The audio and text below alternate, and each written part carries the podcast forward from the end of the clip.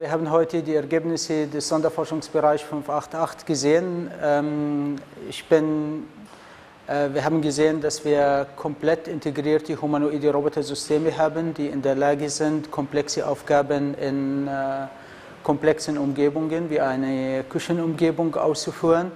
Das heißt Systeme, die nicht nur eine einzelne Aufgabe ausführen können, sondern eine Vielzahl von Aufgaben auf eine robuste Art und Weise. Wir sind stolz darauf, dass wir diese Küchendemo seit 2008 fast jedem Besucher zeigen können, nicht nur in unserem Labor, sondern auch auf Messen. Wir haben die Demo mehr als 500 Mal präsentiert, seitdem 75 Mal auf der CeBIT in fünf Tagen, ähm, wo der Roboter äh, mit einer Küchenumgebung oder in einer Küchenumgebung Hol- und Bringdienste in Interaktion mit den Menschen ausgeführt ist. Das ist eine Leistung aller Beteiligten im SFW, die sich an unterschiedlichen Fragestellungen äh, gearbeitet haben, von der Perzeption äh, zur Bewegungssteuerung und Planung, äh, zur Verkettung von einzelnen Fähigkeiten, zu, gesamten, äh, zu komplexeren äh, äh, Fähigkeiten, aber auch nicht zu unterschätzen die Konstruktion, die Mechatronik, und die Mechanoinformatik, die notwendig ist, um diese kompletten Systeme mal auf die Beine zu stellen. Das ist äh, noch eine Herausforderung, diese Systeme zu ingenieren. Äh, wir haben das exemplarisch gezeigt anhand von ARMA 3a und 3b. Hier ist unser, die nächste Generation der ARMA 4. Der Roboter besitzt 63 Freiheitsgrade. Ähm, das ist eine komplette, äh, komplett neue Entwicklung, in der viele Innovationen, was Antriebstechnik, was äh, Auslegung von Freiheitsgraden, Realisierung von biologischen äh, Gelenken in technischen Systemen.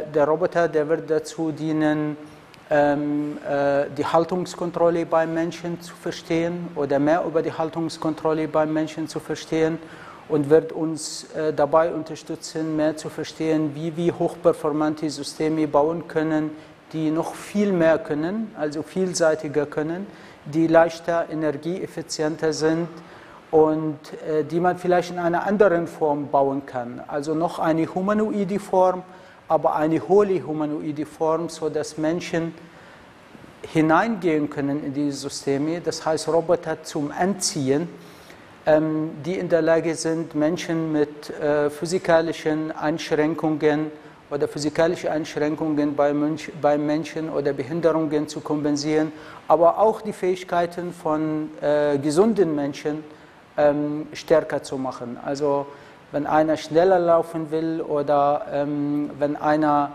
besser äh, sehen will, als mit den eigenen biologischen Armen, Beinen oder Augen, äh, dann kann ich mir vorstellen, dass diese Technologie, die wir anvisieren in der Zukunft, ähm, oder ich kann mir nicht vorstellen, sondern diese Technologie, die wir in der Zukunft anvisieren, die wird entscheidend für die Verbesserung der Lebensqualität von beiden gesunden, aber auch von behinderten Personen.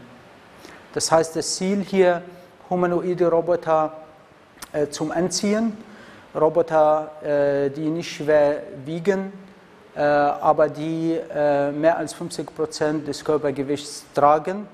Mit diesem Roboter sollen Personen, die Behinderungen im motorischen System haben, wieder laufen gehen, wieder am aktiven Leben teilnehmen können.